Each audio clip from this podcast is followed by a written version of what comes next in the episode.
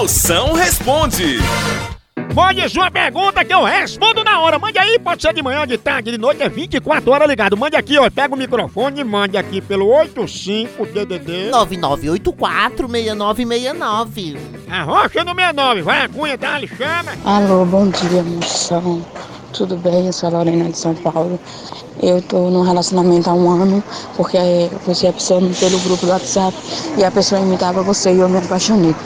E hoje eu estou muito feliz com a pessoa, graças a Deus, mas graças também, né?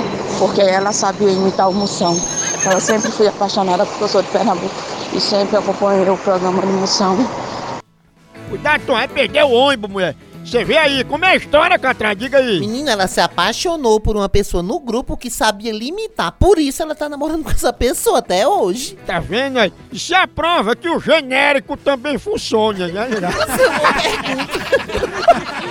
Esse, esse moção teu aí é o verdadeiro, porque eu sou o moção fake. O fake dói, né?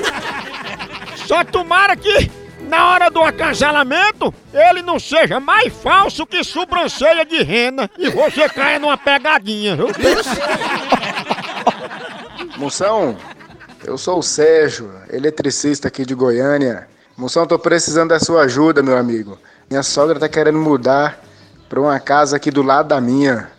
O que que eu faço, hein, rapaz? Como é que eu resolvo essa situação? Potência é aquele ditado: sogra não deve morar nem muito longe, senão quando vem traz as malas e tudo, nem muito perto, senão a bichinha aparece toda hora de chinela.